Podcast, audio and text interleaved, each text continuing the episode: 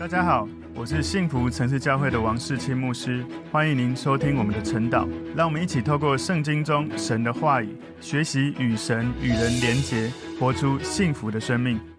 好，我们今天要一起来看今天晨祷的主题是：你的慈爱比生命更好。你的慈爱比生命更好。我们要默想的经文在诗篇六十三篇一到六节。我们先一起来祷告。耶稣，谢谢你透过神的话语帮助我们。能够从大卫的生命看见，他是如此的渴慕仰望你，如此的渴望你的慈爱在他的生命中。我们祷告求神透过今天神你的话语滋润我们的生命，如同大卫所说的，我们的心就像饱足了骨髓肥油。让我们用欢乐的嘴唇来赞美你。谢谢耶稣，求主带领我们以下的时间，奉耶稣基督的名祷告，阿门。好，我们今天要一起来看的主题是。你的慈爱比生命更好。我们默想的经文在诗篇六十三篇一到六节。神啊，你是我的神，我要切切的寻求你。在干旱疲乏无水之地，我可想你。我的心切慕你。我在圣所中曾如此瞻仰你，为要见你的能力和你的荣耀。因你的慈爱比生命更好。我的嘴唇要颂赞你，我还活的时候要这样称颂你。我要奉你的名举手，我在床上纪念你，在夜更的时候思想你。我的心就像饱足了骨髓肥油，我也要以欢乐的嘴唇赞美你。OK，感谢主。今天我们看的这个主题，你的慈爱比生命更好。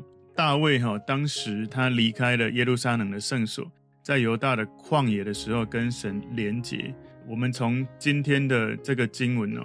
从诗篇六十三篇一到四节，哈，他提到神是他生存的渴望；五到八节提到他灵魂的喜乐，从神得到灵魂里面的喜乐；而第九到第十一节在讲他生命的保障哦。所以这个诗篇的标题哦，他前面有说大卫在犹大旷野的时候做的这诗，渴慕神哦。很多的人认为说，有可能这个诗篇是在大卫。登上以色列王位之前，呃，之前那个多年的旷野里面的陈述。另外一个可能是在押沙龙叛乱中，他短暂被流放王位的历程。所以今天的这个诗篇六十三篇，是许多人你在读诗篇应该都是很喜欢，甚至是曾经背诵的很多很棒的经文，在诗篇六十三篇里面，也是我非常喜欢的一个诗篇。所以在今天，我们把这个诗篇的六十三篇归纳三个重点哦。第一个重点是大卫对神的渴慕。诗篇六十三篇第一节前半段，这里说：“神啊，你是我的神。”你看到说“神，你是我的神”，看起来是不知道为什么要重复说了两次“神，我的神”。事实上，他不是没有意义的在说“你是我的神，你是我的神”，不是这个意思，而是大卫跟神跟耶和华宣告：“你是我个人的神。”你是我生命最根深蒂固、生命的根基，一辈子跟随的神。其实，在许多异教徒，在许多各种信仰的这些信徒当中哦，很多人他们的信仰是这样，就是他宁可信多一点，也不要信太少。所以他不管到哪个国家，什么神都拜。甚至有一些人认为说，每个国家有每个国家自己的神，每个地区有地区的神。不过，如果从逻辑推论来说，全世界。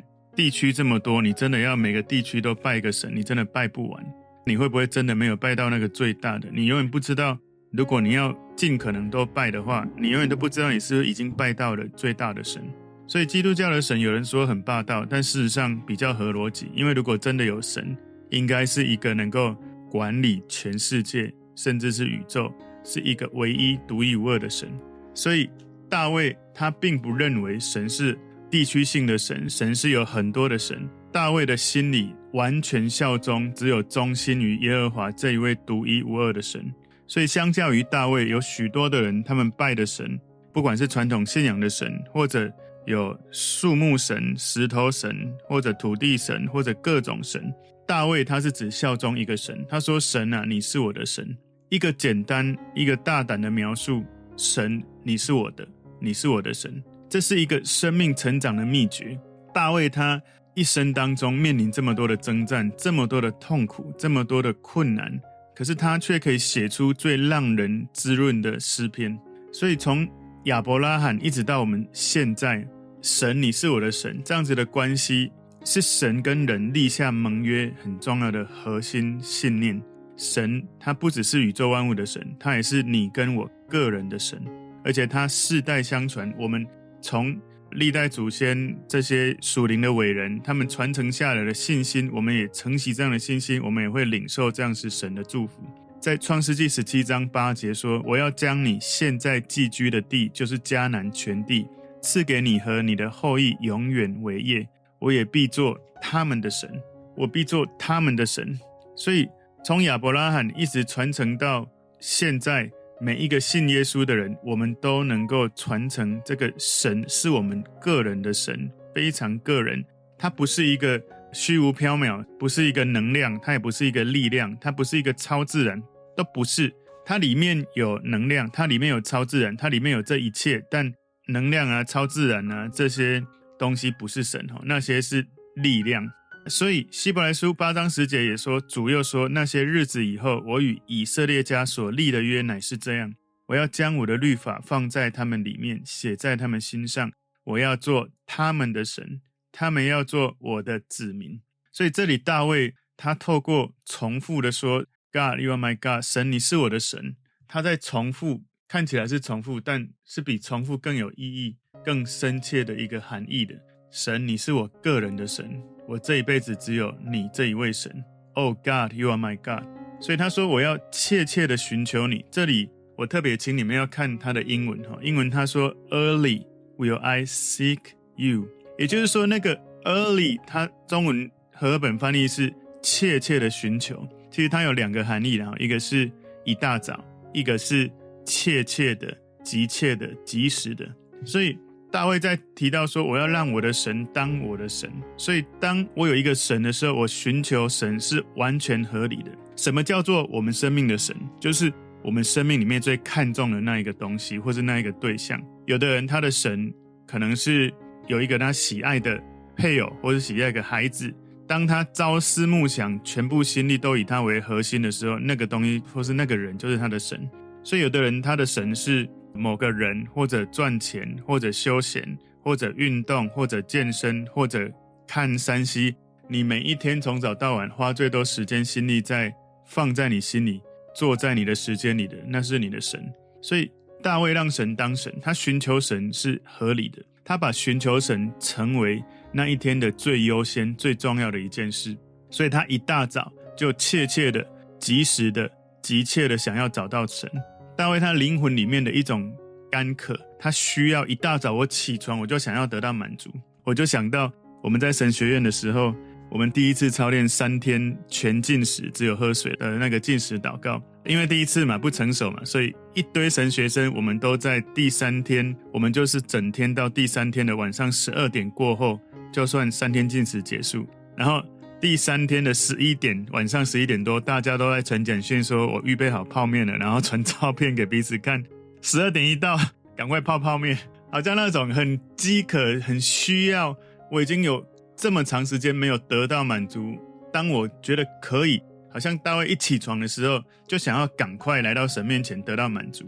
我不知道你有没有过这种感觉？其实，当你有这种感觉的时候，真的真的非常的开心哦，好像。寻求神，进入一种 flow 心流，你做到忘我，你乐在其中，时间过得超快，你觉得超充实。如果我们来参加主日，或者参加小组，或者灵修，可以常常有这种感觉哦，那真的是神的恩典。所以 early will I seek you，一大早人有自动导航系统，每一天你起床，最先抓住你内心的东西，这个东西可能会占据你一整天，不管是一个画面，或者是一个信念。或者是一个想法，你知道，我们都有说过或听过一句话，就是第一印象是最持久的。所以你去面试的时候，那个穿着、谈吐、内容，那个第一印象非常的重要。或者你在跟人谈判或者沟通协调某些事，第一印象很重要。所以当你一天起床的时候，先来亲近神，而那个神的真理、神的慈爱、神的怜悯、神的供应，在你里面先烙印在你的心房的时候。当你的心充满神的时候，你就不会太容易让这个属世太多的杂念、一些恶念、一些暴力、一些色情、一些不好的东西，不太能够再住进来太多。常常我们一起床没有装神的真理、神的慈爱，没有装神的同在，我们装的是什么？食物。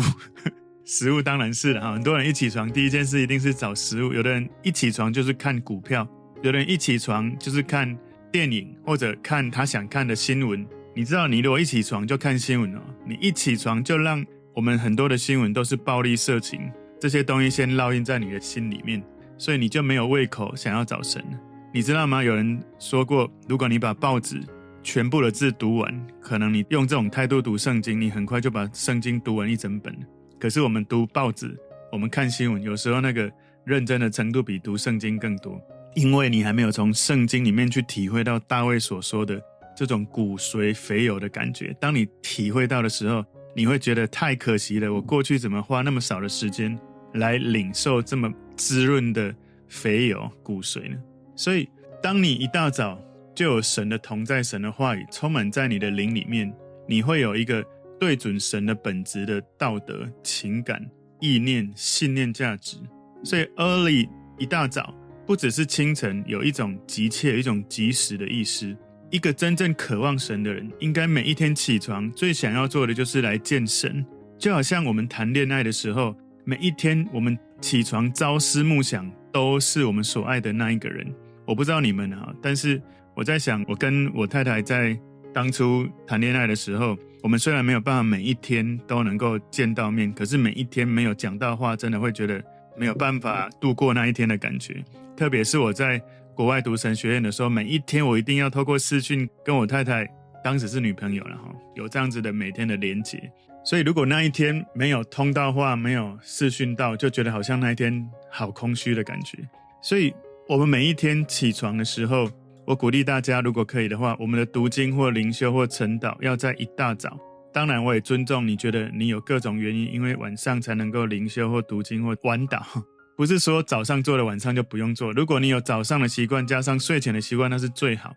但是如果你时间或体力有限，我真的鼓励你就是从早上开始，因为晚上会比较容易累，思考会比较不容易清晰。而且你如果晚上的话，已经沾染了一整天的各种的杂念跟灰尘。你最后要放神的话语进来，其实有时候不太有空间，也不太容易有胃口。就好像你已经吃了一整个把肺了，你要再喝一杯水，都有时候喝不下去了。所以今天第一个重点，大卫对神的渴慕，诗篇六十三篇第一节中间第三段哈，我们刚刚看了前两段，第三段说在干旱疲乏无水之地，我们要来看看大卫他是怎么样与神交流。你不要有一种想法，就是。等我预备好的时候，等我感觉好一点的时候，等我点点点的时候，有一天我会好好来亲近神，与神交流。你如果看到大卫哦，他每一个现在都渴望跟神交流。撒旦对人的试探，其中一个很厉害的试探，就是当你身体有点累，当你心里有点不想要祈祷、不想要晨祷、不想要读经、不想要灵修的时候，撒旦就会跟你说啊。不要那么累啦，你就放松嘛，干嘛把自己逼得那么死？事实上，你很多的东西，你要知道，在你生命当中，什么东西是最重要的？如果这个东西是最重要的，在你不想祷告、不想晨祷的时候，不想灵修、不想亲近神的时候，那个时候你继续做这件事情，你就在那件事情大大的成长。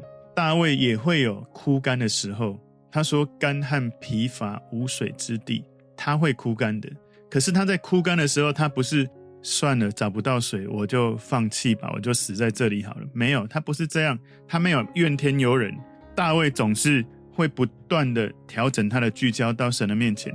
诗篇六十三篇第一节最后第四段这里说：“我可想你，我的心切慕你。”所以大卫在说：“我的灵魂对神你的渴望如此强烈，无法满足，以至于我的身体可以感觉到，当我内心的灵魂。”很渴望但没有满足的时候，哇！我口干舌燥，我非常的，甚至会情绪上会有一点难受、焦躁的感觉。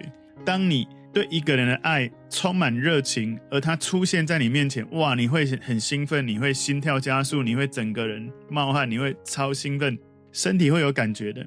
所以你的身体、你的心里，当你遇见你的渴望的时候，你会很快乐；当你没有遇见的时候，会很痛苦。他说：“我可想你，我的心切慕你。”很多人其实不知道，他们灵魂里面最真正、最永远的渴望，他们不知道，他们最深切的渴望就是神，而且这个神是宇宙独一无二的神，因为他们不断的找各种神，不断的找各种方面的满足，透过娱乐，透过休闲，透过找各种成就感的追求，透过运动健身，透过自己许多的以为这个方式是最好，但是最终没有得到满足。这种感觉好像你很渴的时候去喝糖水，你喝了不会解渴哦。你知道大卫他在寻求神，他在会幕里面寻求神。请注意哦，他是一个非常口渴的人，在一个很干渴的土地上在找水。犹大旷野大部分是沙漠，我之前去过那个犹大的旷野，那个沙漠真的白天超热，晚上超冷，不容易找到水，甚至草也很少，不太能够看到什么草。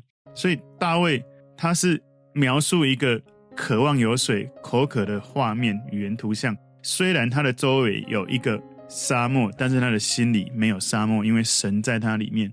我虽然如此的干渴、干旱、疲乏、无水之处，我的心切慕着你。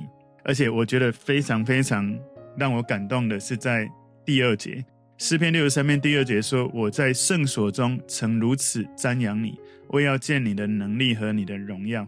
大卫曾经在神的会幕，在神的圣所寻求神，他用某种跟神连结的方式，领受了神的能力、神的荣耀，感受到那一种神的触摸跟充满。请注意哦，大卫在唱这首诗歌的时候，他没有在会幕里面，他人身处在犹大的旷野。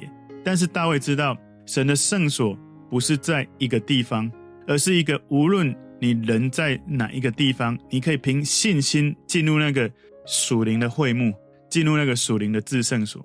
我们的生命，很多人过得很辛苦、很痛苦的地方，是在于许多人对于那一些没有办法带给你永恒的快乐、永远的满足、永远的喜乐，好像诗篇说“永远的福乐、满足的喜乐”。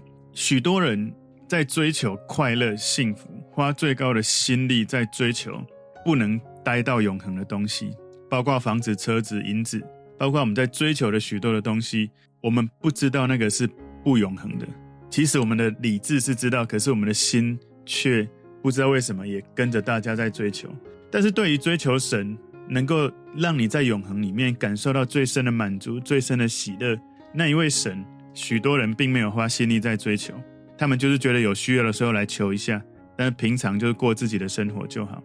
大卫不是这样。大卫说：“我在圣所中曾如此瞻仰你，我要见你的能力和你的荣耀。”他曾经这样子体验。他现在在犹大旷野，他仍然追忆，仍然怀念，仍然记得过去那个日子。所以他在犹大旷野，他也让自己的心进入那一个神曾经如何让他滋润的情境里。怎么知道呢？从以下的第三节之后，你就会看到。所以今天主题，你的慈爱比生命更好。第二个重点，因神的慈爱而赞美，因神的慈爱而赞美。我刚刚说他人身处在旷野，可是他呢，灵里面已经进到至圣所，因为呢，他开始默想，他开始诉说神美好的本质。诗篇六十三篇三节前半段说，因你的慈爱比生命更好，也是我们今天的主题哦。所以大卫为什么如此有动力的来追求寻求神？因为对大卫来说，神的慈爱比他自己的生命本身。更美好，更有意义。所以我们可以猜想，大卫他已经经历过一些我们身为神的信徒、神的门徒，我们可能不知道或没有体验过的那个神的慈爱。所以，为什么我要请大家今天开始之前呢，可以写一下你觉得神怎么爱你？所以有人说，神的爱像父亲的爱，滋养我心中欠缺的一块，让我得到平安。有人说，神透过主日牧师讲道的分享，跟灵修安静的对话。用他的慈爱安慰我，与我对话有平安有智慧。有人说神爱我，把所有的平安喜乐都赐给我，希望我开心。有人说神的爱是用永远接纳我的方式，让我感觉他爱我。有人说神用我的家人和朋友爱我。有人说神是避风港，使我安息。有人说赐下圣灵住在心里。有人说神用牺牲的爱、父亲的爱、厚恩的爱来爱我。我昨天有跟大家分享过我怎么体会神的爱哈，那因为昨天讲过，今天就不重述了。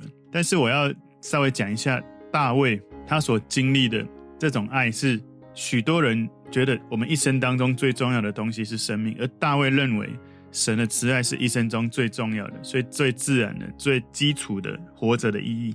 许多人他们享受人生、享受生活，可是大卫享受神的慈爱。我说，许多人享受人生、享受生活，就是希望能够想要的都拥有，能够有时间去娱乐、去休闲、去享受人生。但是大卫最享受的不是我刚刚前面讲的，而是每一天花时间在神的慈爱里面。有许多人很看重、重视、珍惜生命，而大卫看重、重视、珍惜的是神的慈爱。有许多人会为了活下去、为了生存，他牺牲许多的事情。大卫愿意为了神的慈爱牺牲许多的事情。有许多人，他们想把自己的生命给别人，而大卫想把神的慈爱献出去给更多的人。有许多人在他们的生命中得不到他想要的，所以他绝望。而大卫如果没有感受到神的慈爱，他会觉得生命非常的绝望。所以我们可以去思考哦，在我们的文学作品、我们的生活当中，有许多人，他们爱某个人或爱某件事是超过自己的生命。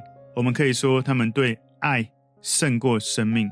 请注意哦，这不是大卫所唱的诗篇。大卫所唱的诗篇不是对爱胜过生命，而是神对大卫的爱比他自己的生命更宝贵。所以，我刚前面讲的这个人们对爱胜过生命，那个目标是爱。可是后面大卫我所说的大卫的爱是神的爱。人的爱跟神的爱差很多。人的爱是我渴望想做的某些事，但不代表那些事是神。而神的爱是一切生命最深满足的源头。神的爱是神本身的其中一个本质。神就是爱，这是圣经所说的。所以一个人他曾经感受到被拒绝、被抛弃、被遗弃，生命经历多少千疮百孔，当他经历神的慈爱的时候，他会珍惜神的慈爱胜过生命。这也是我在一九九七年那时候，我第一次经历到神。我觉得我的生命好像被捡回来的。我的生命早就，如果不是遇到神，早就应该已经不在了。所以大卫让我们看到一件事情，就是与神同在胜过最安逸、最美好的生活。在神的会幕比他住在宫殿荣华富贵超越这一切。你在神的殿中，大卫在神的殿中，比在他的荣美的宫殿里面更快乐。所以大卫说，在你的殿中一日胜过在这世上一千年。大卫知道价值最高的宝藏就是耶和华的慈爱，不只是此时此刻他的生命，也是将来永恒的生命。所以他说，你的慈爱比生命更好。很多人他们活得没有意义、没有价值，不知道为什么要活着。可是从来没有人厌倦神的爱跟神的恩惠。如果你活得很没有意义、没有价值，很有可能。你没有去体会到、去经历到神的爱。我昨天有稍微讲到一下哈，就是当我们觉得忧郁、无助的哈，过不去，其实我个人经历那个复原，其中一个最大的力量就是花时间在敬拜神当中去经历神的爱。如果你已经现在在听这个晨祷的时候，你真的有一段时间觉得很低潮、很沉闷、很郁闷，常常情绪失控，最好的方式不是看书，不是找人讲话，而是可以的话。让自己安静来到神面前，来享受他的爱。不管是敬拜，或者安静的默想，或者用写的，你就可以问神：神，你是怎么爱我的？请你帮助我知道你怎么爱我，也求主教我怎么爱你。我花非常多的时间在求问神这件事。二十几年来，我没有停止在问这个问题：我仍然在经历更多神的爱？所以，大卫对神的爱的经历，伟大的慈爱，他决定来颂赞神，来赞美神。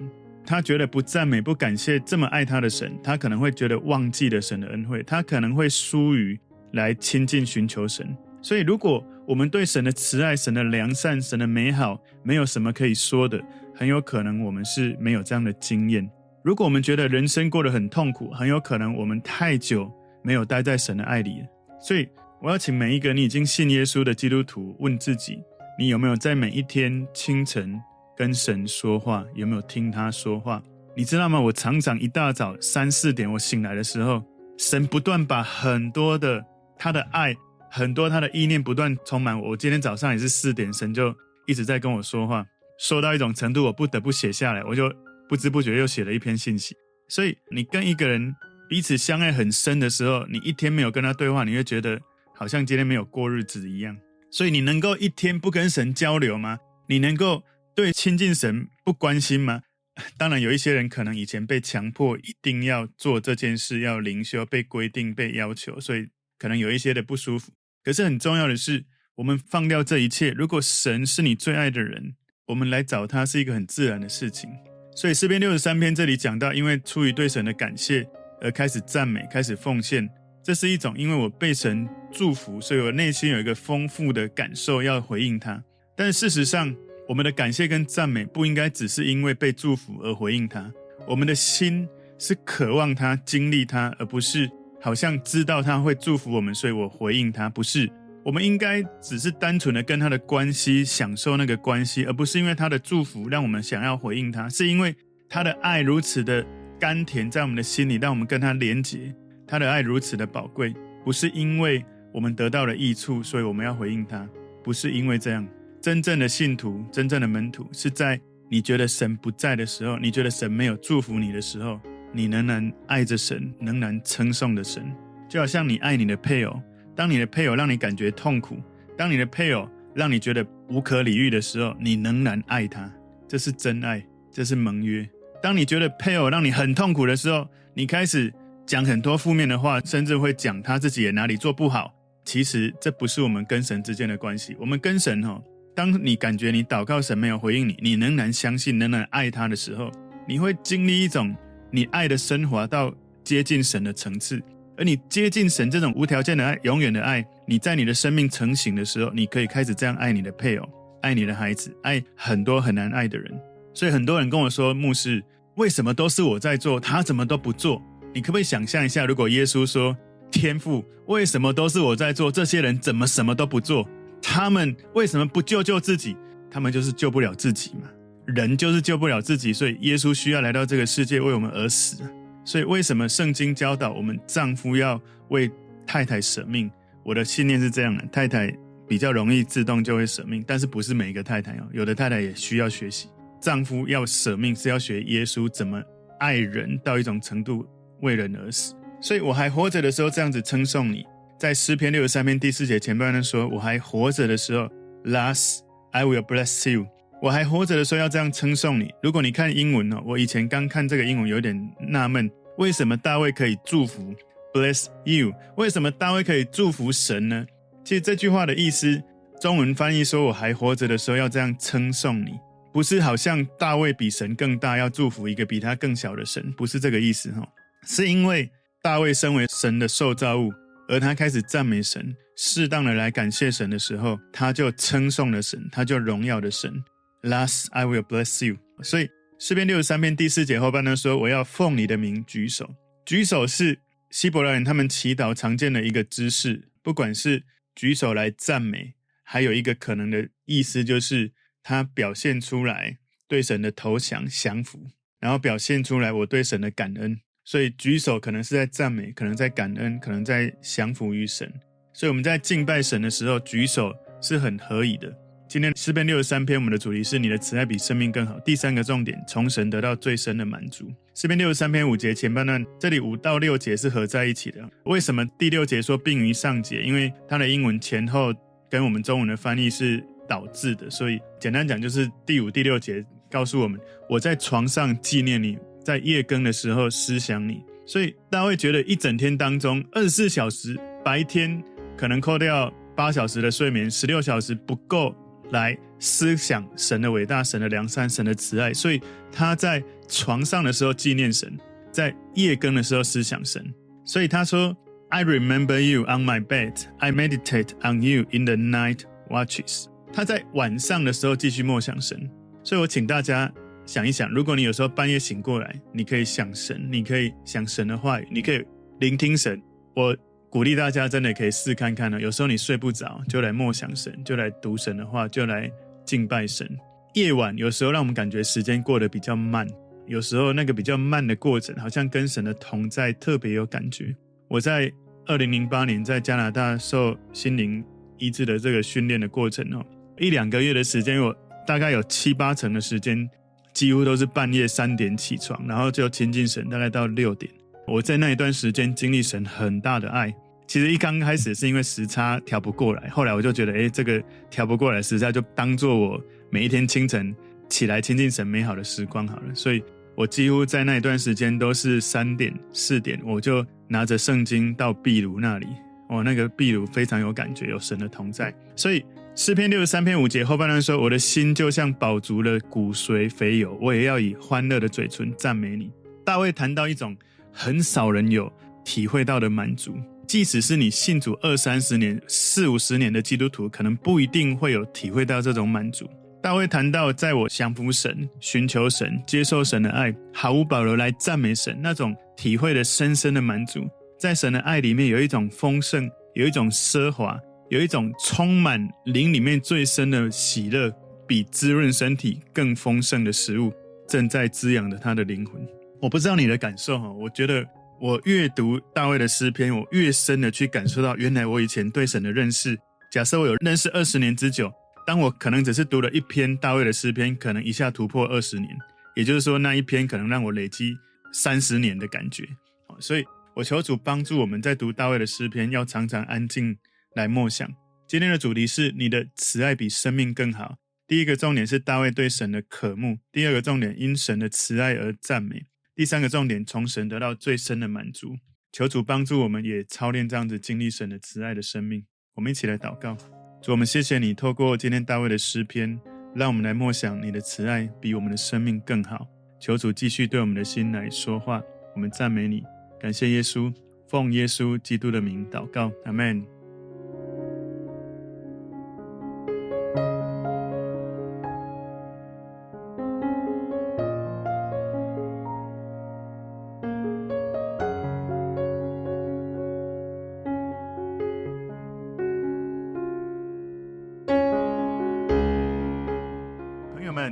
的信息对您有帮助，请您在影片下方按赞、留言，并分享给您的朋友，分享在您的 IG、Facebook、Line 或者其他的社群媒体上面，来祝福您的朋友。当然，也别忘了订阅我们的频道和开启小铃铛，这样您就可以收到我们最新的影片通知哦。